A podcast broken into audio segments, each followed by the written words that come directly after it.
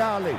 Vamos nessa, grande a chance, abriu pela direita. É no gol, vai no gol, bateu, é no gol, é no gol, é no gol, gol!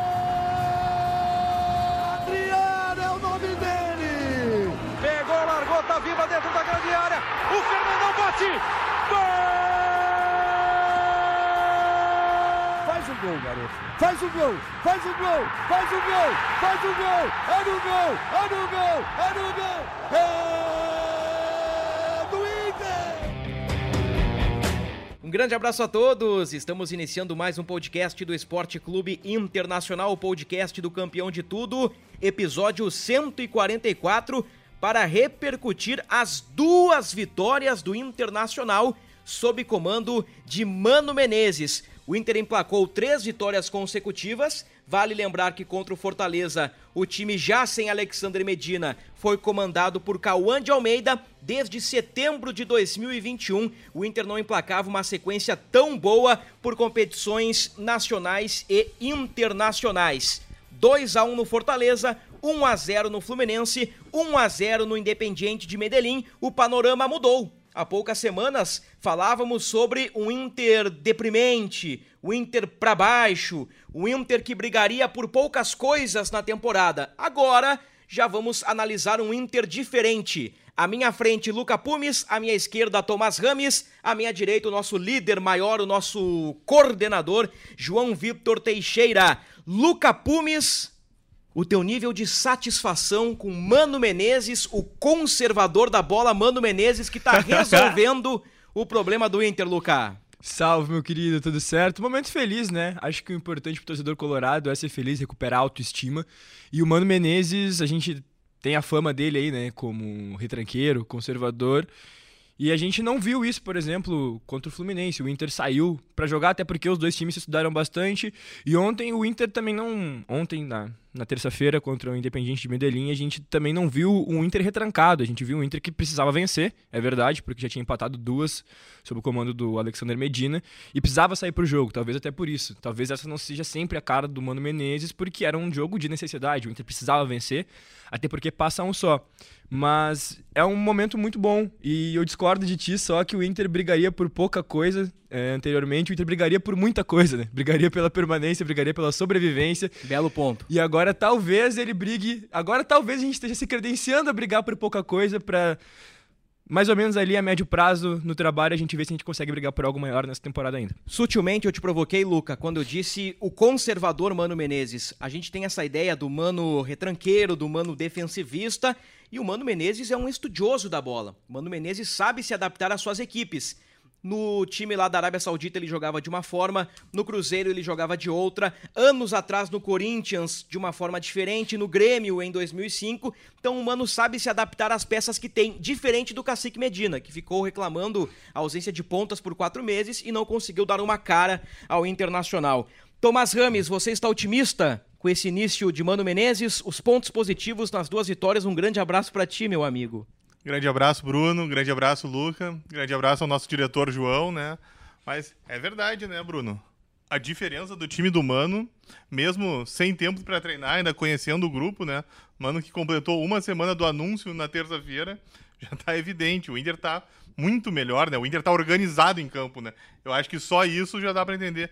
Tu vê a forma que o Inter joga, a ideia do Inter, que era tudo que o Inter não tinha com o Medina, né? O Inter Passou quatro meses e a gente tentava entender o que, que ele queria botar em campo e não aparecia nada. E o Mano, aos poucos, né, já tá tateando e já tá acertando o time. E a fase parece que mudou tanto que até quando ele faz mudanças no time, elas dão certo, né? Porque duas das mudanças que ele fez do jogo do Fluminense pro, pra ontem, desculpa, né? Pra terça-feira contra o Independiente Medellín, que foram Dourado e Alemão, foram os responsáveis pelo gol. O Dourado dando assistência para o alemão, né? Que está numa fase encantada, terceiro gol em três jogos. Ele modificou também a dupla de zaga, escalou o Vitão na vaga do mercado, que foi poupado. O argentino entrou no segundo tempo e o Bruno Mendes entrou na vaga do Rodrigo Moledo, que retornou para Porto Alegre para priorizar a reabilitação física. Nesta semana, Luca, eu participei com o pessoal da live do GE, com a Lara e companhia, E ela me perguntou da estreia do Mano Menezes. E, e na hora ali de improviso, eu não tinha pensado sobre isso, eu, eu tentei explicar nacionalmente o que significa, o que significou a vitória do Inter contra o Fluminense. Eu expliquei de duas maneiras, de duas leituras, vamos ver se tu concorda ou não. A primeira, para quem não vive o contexto aqui de Porto Alegre. Vamos recortar somente o jogo contra o Fluminense. É o único parâmetro que temos. O Inter fez um jogo nota 5, nota 5,5, 6, teve organização, teve certa segurança defensiva, criou poucas chances, deu uma especulada, fez um gol com o Alexandre Alemão, conseguiu três pontos. Uma, uma partida protocolar que resultou numa vitória. Agora, analisando todo o contexto, desde o início da temporada, houve claramente uma evolução. O Inter foi mais organizado, o Inter teve proteção defensiva, o Inter foi um time coeso, com jogadores escalados nas suas posições, vide Edenilson, que nós estamos falando aqui há bastante tempo. Então, é uma amostra muito pequena, não existe nada de espetacular, Luca, pelo menos é, é, é a minha opinião. Mas já há uma evidente melhora por parte do Inter nestes últimos três jogos. E eu acho que já existiu uma pequena evolução já no jogo do Fortaleza com o Caô de Almeida. Ah, com certeza. E essa vitória significou muito é principalmente para autoestima e para confiança do torcedor. A gente pode ver, com certeza, vai refletir nas médias de público do Inter nas competições e isso é muito importante, né? Ter a torcida consigo. Se a torcida estiver desacreditada, se a torcida estiver indiferente, é muito pior do que qualquer outra coisa. Então, isso é extremamente importante para o momento do Inter. Sabe que essa vitória é, contra o Fluminense diz muita coisa, porque por mais que o Fluminense não esteja numa fase radiante, o Fluminense foi campeão carioca é, em cima do Flamengo, que é tipo. Não preciso explicar, né? O que é o Flamengo hoje em dia. E aí a gente consegue, pelo menos, se ver num patamar de poder trocar com alguns times que a gente não conseguia pensar antes, porque a gente estava pensando quais são os quatro times que jogam menos que o Inter na Série A hoje. E assim, ó, o, o nível desses times não tá tão alto. O problema é que o Inter estava muito abaixo. Muito abaixo mesmo, tipo, absurdamente abaixo. Então, faz muito bem pra gente, a gente consegue se colocar em outra prateleira agora. E eu participei também essa semana, a gente participou uh, recentemente juntos, né? Da, da, da live lá do Central do Acho GE. Acho que nós participamos juntos um ou dois dias depois do anúncio do Mano. É. Ainda pré-jogo do Fluminense, né? E agora, agora há pouco também tu participou sozinho e eu também é, de uma outra situação que era quais jogadores são a cara do Mano Menezes. Eu achei uma dinâmica muito interessante. Jogador que tem a cara do Mano Menezes, jogadores que podem ficar a cara do Mano Menezes, jogadores que não têm a cara do Mano Menezes. E a gente consegue, é, foi uma dinâmica que eu fiz junto com a Lari e com o Léo lá. E nesse momento, analisando peça por peça, dá para ver que muita gente do grupo do Inter tem ou consegue se adaptar facilmente à maneira que o Mano joga, justamente porque ele é um estudioso da bola, né? Que ele consegue, de outras maneiras aí, é, se adaptar ao que ele tem na mão. Eu fiz uma brincadeira no podcast do Grêmio e trago agora pro podcast do Inter, que é a cotação. Quem sobe no conceito de Mano Menezes, quem desce no conceito de Mano Menezes. Eu começo eu coloco que nestes dois jogos, e eu vou escolher dois jogadores, tá? Cada um escolhe dois. Por óbvio, o Alexandre Alemão, né? O cara já tinha marcado contra o Fortaleza e com o Mano decidiu duas partidas. Tu fizeste referência ao, bom time do Fluminense, que vive um período de instabilidade. Eu faço referência ao Independiente Medellín, que não perdia 10 jogos. Então o Inter não, não, não bateu em bêbado. O Inter venceu duas equipes que têm a sua força, que têm o seu potencial. Eu acho que, que, que é importante a gente valorizar isso. E um outro cara que eu quero destacar nessa cotação, Luca, é o Daniel, que depois da falha contra o Globo, depois da falha no Grenal, eu senti falta de grandes defesas do Daniel, ele me parecia um pouco inseguro, até nos treinamentos, dando uma olhadinha assim, eu vi esse cara não tá confiante. E, e contra o Independiente Medellín, contra o Fluminense ele não foi muito exigido, mas lá na Colômbia ele fez grandes defesas. Então na minha cotação eu coloco que Alemão e, e Daniel estão em alta e em baixa Difícil, né? Apontar um cara em baixa nesse momento. Eu vou esperar mais um pouquinho. Vou esperar mais um pouquinho. Qual é a tua cotação aí, Tomás? Moledo. Bela lembrança. E Dourado. Duas belas lembranças. Tua cotação aí, Lucas? Uh, eu acho que o Rodrigo Moledo ele vem naturalmente, né? Ele já era para estar tá jogando. Não vou colocar ele nessa, nessa, nessa brincadeira aí, nessa cotação, porque para mim ele já era uma realidade, né? Acho que em alta eu vou. Cacique não achava. É, mas aí é que tá o erro, né? O erro. Mas eu vejo, eu vejo Alexandre Alemão, não tem como não ser. E eu fico, eu fico contigo em relação ao Daniel, porque ele teve uma partida muito segura. Muito segura ontem. É, algumas bolas ali que exigem o goleiro em questão de concentração para segurar ela e não colocá-la pro lado. Ele conseguiu, ele tomou um peru assim contra o Globo e a gente não, não consegue esquecer disso, né? É uma bola que era ele abaixar e pegar. No dicionário do futebol, a palavra frango tem a foto ou vídeo do gol que o Daniel levou contra não, o Globo. é aquilo foi ali, o, foi o de manual, frango. de, de, de cartilha, aquele ali. É, por baixo das pernas, ela indo devagarinho, não é nem ela nem passou direto, né? Enfim, o goleiro do Botafogo esse final de semana acabou. Contra o Atlético Goianiense, Nossa, o deu- deu- Diego Loureiro, né? Fica aí o meu, o meu pesar pra classe, né? Pra quem não sabe, aí eu brilho nos gramados sintéticos de Porto Alegre, tomando no máximo 10 gols por jogo. É tri- Aliás, Mentira, aliás, menos. que dia foi o dia do goleiro? Foi na terça? Dia de Inter Independiente, não foi? Exatamente. Foi? Aniversário do Manga. Foi no dia 26 de abril. Então, parabéns ao nosso Luca Pumes. Ah, parabéns. Dia do goleiro. parabéns pra quem joga de verdade, né? Tava brincando. Tá, o maior goleiro da história do Inter, na tua opinião? Abrindo um parênteses. Ah, Luquita Fenômeno. bah, eu- eu- o maior, Tu assim. pode pegar historicamente ou o que tu viu jogar. Ah, é o Klemer, não adianta. O que tu viu jogar. É que o Klemer, ele tinha umas falhas meio, meio bizarrinhas, né? E ele tinha um azar também é, de chutar a bola nas costas do cara, de aquela, aquele, aquela vez contra o Vasco em São Januário, que eu não preciso nem. O torcedor colorado sabe do que eu tô falando. O recuo do Bolívar, né? Pô, incrível. tomou. Então, ah, só nesse parênteses, Tomás, o, o maior goleiro que tu viu jogar. Estamos no podcast do Inter, né? Não me venha com Gianluigi Buffon, por favor. É. Que seja um cara que jogou no Inter.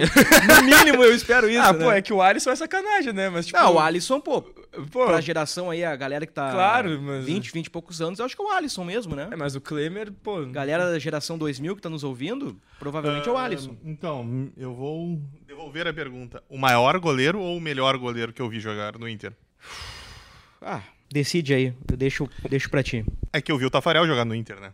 Então, por mais que não tenha sido um período de glória do Inter, se for pegar o melhor goleiro, não tem como dizer que não é o Tafarel, 98, entendeu? né? O, o melhor é o Tafarel. Bom, tu é quase geração 2000. Mas o Tafarel, maior, sem dúvida, é o Klemer. o Klemer o maior. É, eu acho que nesse do- dos que eu vi em campo é pelo lado do Inter é o Klemer. E eu queria só, ah, voltando já ao nosso, ao nosso tema, Fechamos parênteses. fechando os parênteses, é, Tomás trouxe aí a, a situação de que o Rodrigo Dourado volta à evidência, ele é um jogador aí que vai ser importante para o grupo, o Mano já falou da importância dele em ser aproveitado, que se ele tivesse né, em outro time do Brasil, pediria Rodrigo Dourado, se fosse oferecido, aceitaria Rodrigo Dourado, mas eu acredito que o Gabriel ainda está na frente dele nessa, nessa corrida aí para primeiro homem de meio, o Gabriel está numa fase muito boa, não para de correr, tem muito ímpeto, muita vontade, e acredito que com a bola no pé também é um bom jogador. E a segunda função vai acabar ficando por Edenilson. E aí não que ele não tenha condições de brigar por uma vaga ali nessa linha de três homens ah, logo atrás do centroavante, mas é que minha concepção, tendo Alan Patrick, Depena, Wanderson, ah, Tyson, David e o Edenilson desempenhando bem essa função do 8, que tanto o Bruno quanto eu gostamos, né, do, do, do Edenilson, fazendo essa segunda função de meio, jogando, olhando pra frente, defendendo, Vindo de trás e jogando de frente pro gol. Esse é o Edenilson. Com certeza, pra mim é isso.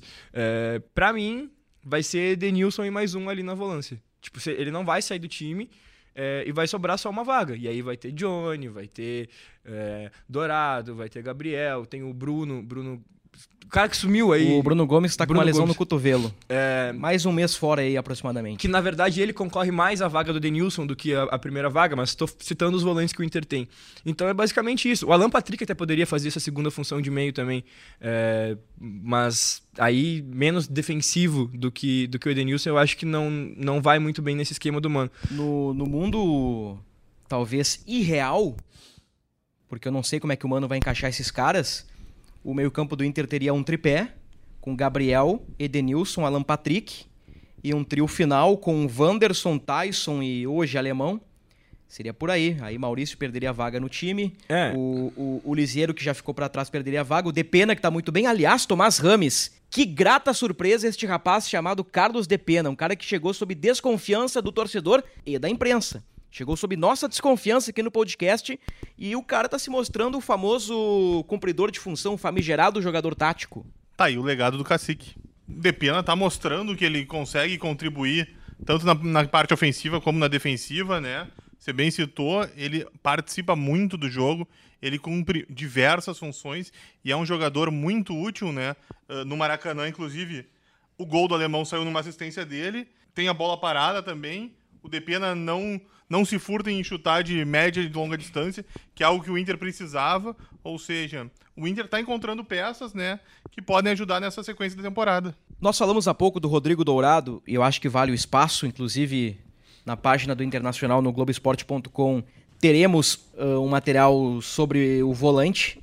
Eu acho que é importante falar sobre Rodrigo Dourado neste momento, ainda mais depois da declaração do Mano, que nós vamos ouvir agora. Dedo no botão, meu líder máximo, João Vitor Teixeira. É, minha missão é recuperar alguns jogadores também. Vou tocar novamente na questão do Dourado. Entendo que às vezes uma derrota dura, quase que inexplicável, no, nas diferenças dos times, dos clubes, né? tende a apontar e criar culpados. Então se abrem feridas que às vezes demoram para fechar. Mas se eu estivesse em qualquer outro clube do Brasil e me oferecesse um jogador como Dourado para meu elenco, eu, eu faria questão de tê-lo. Então agora temos um jogador assim como Dourado. Então não tem razão de nós não aproveitarmos e tirarmos o melhor dele para o Internacional. Então peço essa compreensão do torcedor. Agora vem o momento em que os jogadores vão crescer novamente e, e, e temos que que tirar proveito dessa qualidade que temos com todos eles, tá? Legal, muito boa. Resposta do técnico Mano Menezes vai reaproveitar Rodrigo Dourado, o torcedor gostando ou não. Luca falou anteriormente ali sobre a, a importância da reconexão entre time e torcida. É momento de abraçar o time e é o momento do time abraçar a torcida. Independente de Edenilson, Dourado, da fase de A ou B, eu, eu acho que é um momento importante, Luca. Depois de um final de 2021 melancólico com a Aguirre e um trabalho triste do Medina, sem absolutamente nada de, de, de positivo no aspecto tático e, e, e, nos resultados. Quando o Inter emplaca três vitórias consecutivas, já chega ali na quinta posição, pega a liderança no seu grupo da Sul-Americana, eu acho que é hora de, de, de retomar a química. Eu acho que essa é a expressão, de retomar a química independente das peças. Ah, com certeza. Sabe que eu, eu, extremamente apaixonado, alucinado e meio louco pelo Inter, não deixei de ir nem naquele momento que a gente perdeu pro Globo, na sequência teve a, segunda, quer dizer, a segunda, a pior, é, o pior público do novo Beira-Rio contra, contra o Aimoré, mas faço esse chamado ao torcedor, né, que ouve a gente, que pode, principalmente os que moram em Porto Alegre, os que podem estar indo ao estádio, né, porque isso é muito importante. Não só isso, acho que a maneira com que a gente se reporta ao time nas redes sociais e tudo, é um momento muito para cima, sabe? É um momento para entender é, essa função que o Inter está vivendo, de querer retomar as glórias. A gente vive aí 10 anos sem vencer nada, né? Há pouco tempo atrás, a gente estava aí fazendo piadinha com os 15 anos do, do co-irmão. E, tipo, menos de uma década depois, acho que meia década praticamente, né? A gente está aí nessa função de a gente é o escárnio no momento. Né? Então, tudo que a gente puder fazer, tudo que o torcedor sentir que pode fazer em relação ao time que pode ajudar, que pode ser força, eu acho necessário. Principalmente indo aos jogos, consumindo os produtos, etc. Enfim, o que o torcedor sabe o que tem que fazer e o que pode fazer. Quem aí, Tomás? Não, é que o, o Lucas falou, né? A ligação do torcedor com o time para lotar o Beira Rio, ajudar o time. E tem alguém também que está ajudando não só na melhora do time, como também nessa relação com a torcida, que é justamente o Mano, né? Que está mostrando, que está dando uma aula nas redes sociais de conexão com a torcida, né? Inclusive, já fez até um pedido para a torcida estar tá no Beira Rio, né? Que mostra como o Mano está entendendo como é importante ele falar com o torcedor, que é quem vai ajudar ele nesse trabalho. E é até diferente pra gente, né? A gente não tem um treinador, mesmo os mais novos, né? E aí fica o parabéns a toda a equipe do Mano e todo mundo que, que tá junto dele, porque é uma aula, querendo ou não, a gente cria uma identificação, um carinho pelo carisma que o cara tá demonstrando, a felicidade, o sorriso que a gente vê de um profissional vestindo as cores do clube. Porque é ele no avião, contente, a gente vê que o clima tá bom. E aí fica os parabéns, é, tanto pro Mano que soube se readequar, soube ter pessoas à sua volta é, que, que soubessem fazer um bom trabalho de comunicação e a própria equipe dele que faz brilhantemente esse trabalho.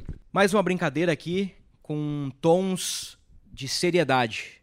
Uma brincadeira com tons de seriedade que no fim não é uma brincadeira, é uma provocação. Vou provocá-los mais uma vez. Lá vem. Vocês só podem escolher uma alternativa, tá? Apenas uma alternativa. Eu vou ser o último a responder porque eu quero.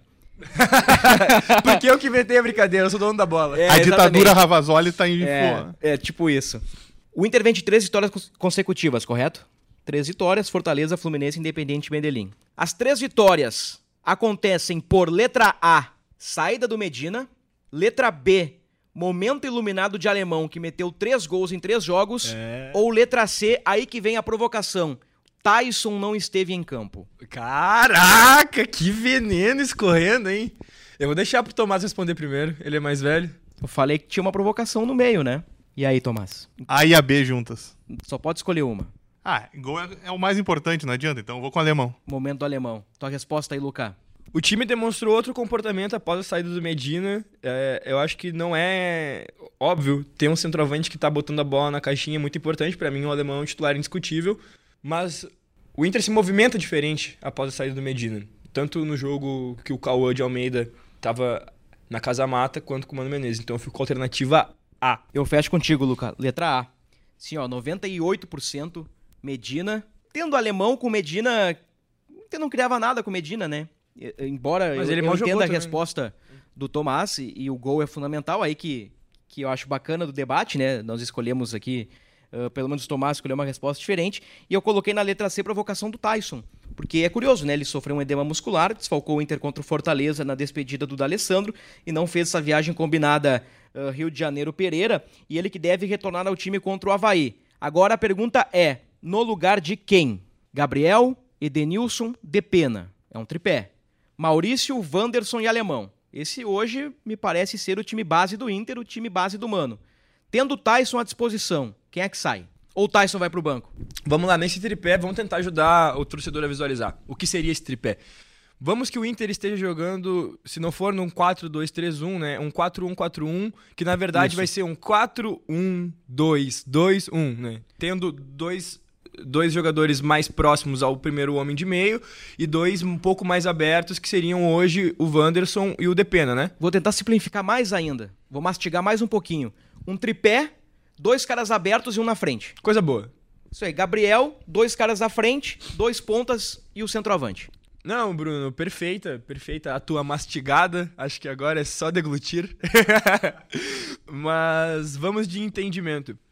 O Tyson, nesse, nesse, nesse tripé, faria. Nesse tripé, com esses dois caras abertos, ele ficaria na parte do tripé e não ficaria na parte de baixo do tripé. Seria uma das partes altas do tripé. Então, se hoje es- esse time joga com Gabriel, Edenilson e Depena, ou Dourado, aí, eu acho que entre Depena e Dourado, ah, que, que estão aí, eu acho que o Depena deveria jogar caso o Tyson não estivesse, porque eu não gosto de estar com dois homens de, de primeira função de meio nesse tripé, e eu acho que é aí que o Tyson entra. O Tyson teria que entrar aí. Só que daí o Depena também pode jogar aberto. E aí bailaria quem? Maurício? Wanderson? Não sei. Eu acho que o Maurício hoje, mesmo sendo um jogador que faz um pouco de diferença, até, até na fase ruim que o Inter estava, ele estava sempre tentando, é, dos jogadores que podem jogar aberto, ele é o que tem menos velocidade, eu acho. Então ele brigaria, eu gostaria mais de ver ele jogando mais centralizado do que pela ponta. E aí ele brigaria nessa, nessa função aí, por essa função aí, com o Tyson, com o Edenilson, e aí naturalmente ele ficaria de fora. E eu acho que é um jogador que tem tudo para ser um ótimo 12 jogador hoje pro Inter, caso o Mano opte por manter ele fora do time. Mas se o Mano man- mantiver ele na equipe jogando aberto, daí acho que naturalmente vai bailar. Bom, é que entre Wanderson e Depena, acho que o Depena conseguiu demonstrar um pouco mais, mas o Wanderson é muito habilidoso. Eu gostei do jeito que ele mantém a bola grudadinha no pé, não são muitos jogadores, e aí óbvio que eu não tô comparando, mas o jogador que melhor joga com a bola grudadinha no pé hoje é o Lionel Messi, né? Tipo, é o estilo de jogo dele, né? Tipo, a bola grudadinha no pé. Tem gente me olhando com o olho regalado aqui. Eu falei guardadas as devidas proporções, eu não estou comparando. Estou falando jogadores que jogam com a bola grudadinha no pé. É esse estilo de jogo. Porque a gente não vê com as passadas largas e tudo mais. Tipo, sei lá, nem Cristiano Ronaldo faz. Acho que nem o Neymar joga com a bola tão grudadinha no pé assim. É... Então, óbvio, guardadas essas proporções, eu acho que isso me encanta e isso faz muita diferença por um contra um. Por isso que ele é tão tido como é, o ponto é que o Medina queria para ser esse cara do um contra um, porque ele joga com a bola bem grudadinha no pé. Então, se a gente der mais sequência para ele, talvez a gente tenha um jogador muito interessante aí, talvez ele seja mais adequado ao time do que o próprio DP ou que o próprio Maurício, mas aí é trabalho do Mano também, né? Quebrar a cabeça tá, para isso. Resumindo, quem é que sai para entrar o Tyson? No fim, tu, tu. Eu abri várias possibilidades. Tu abriu várias possibilidades. Se o Mano, se o mano me ouvir, e... ele vai ter. Não, o é um grande político, né? Ele enrolou, enrolou, enrolou e não respondeu no Prolixo. fim das contas. É. Ah, Acho que hoje seria adequado testar o Depena e o, e o Wanderson nas pontas ou o Maurício e Wanderson. Aí eu fico eu, entre tirar o Depena e o Maurício. Luca Pumes, mais uma vez, não respondeu. Tomás Rames, quem ai, sai ai. para a entrada do Tyson?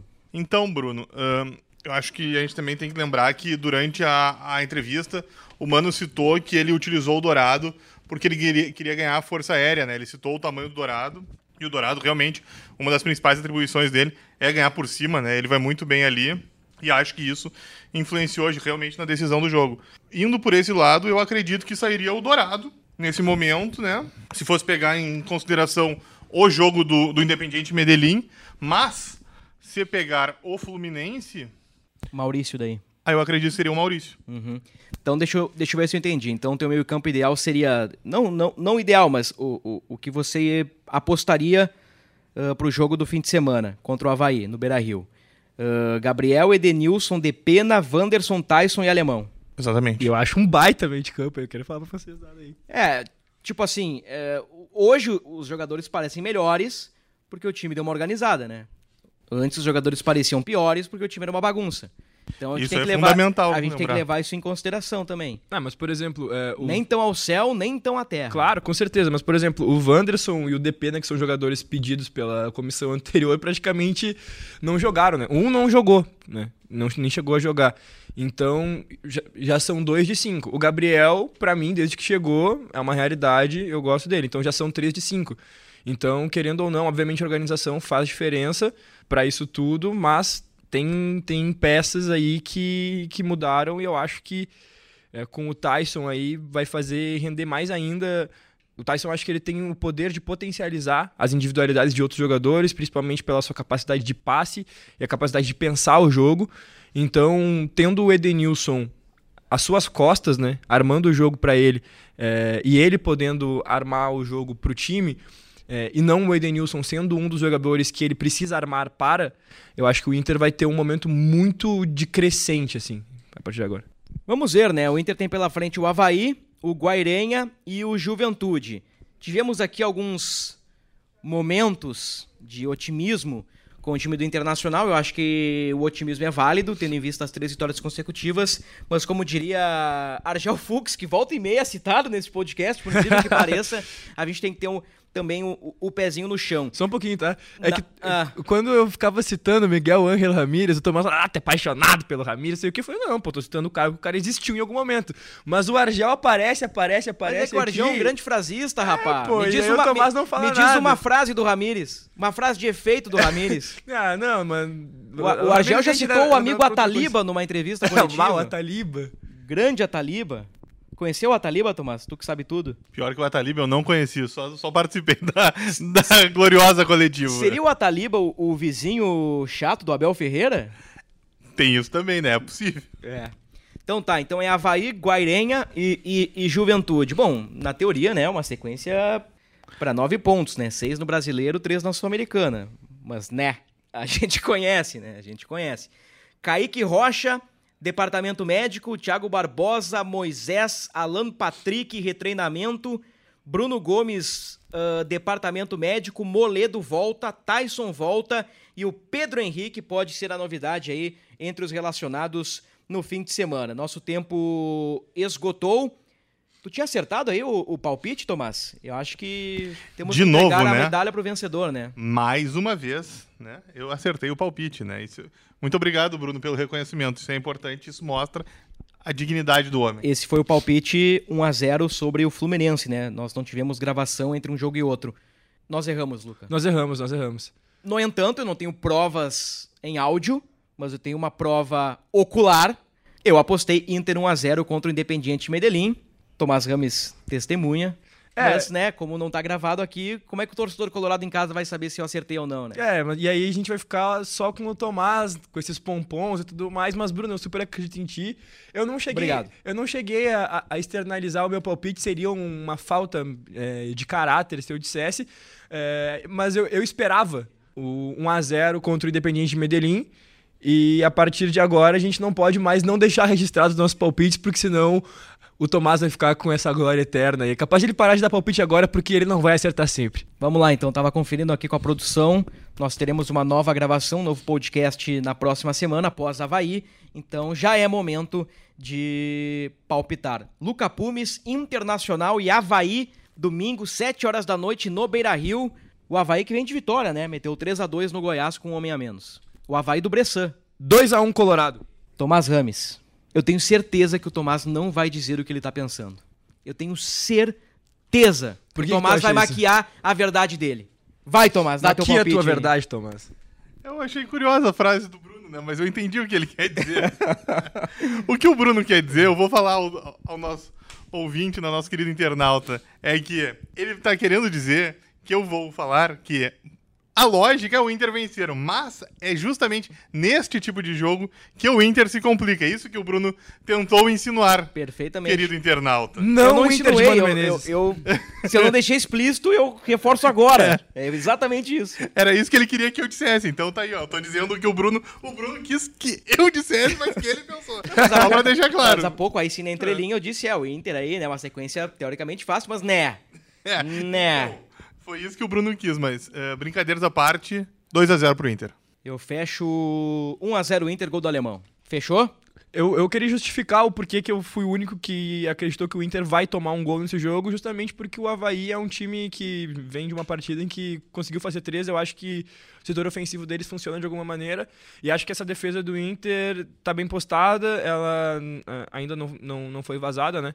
Mas eu acredito nesse 2 a 1 mais pelo feeling mesmo, mas torço pro Inter não tomar gol. Estamos explodindo no tempo, valendo 50 cartoletas no Cartola. Qual foi o trio ofensivo do Havaí contra o Goiás? Quem é que banca essa? O trio responsável por três gols. Aliás, os três marcaram contra o Goiás. Bah, minha esperança era o Tomás, porque a- a- o, o homem da informação do, Eu dou a resposta aqui. O trio ofensivo do Havaí é formado por Muriqui, o experiente Muriqui, Morato ex-Vasco e o centroavante Bissoli, ex-Atlético Paranaense, e ainda tem o ex-Santista Copete no banco Glorioso. de reservas. E tem o Bressan, capitão ex-grêmio, que foi ídolo do torcedor colorado por um tempo na defesa. O Morato foi expulso? Ah, então vem Copete. Copete vem aí.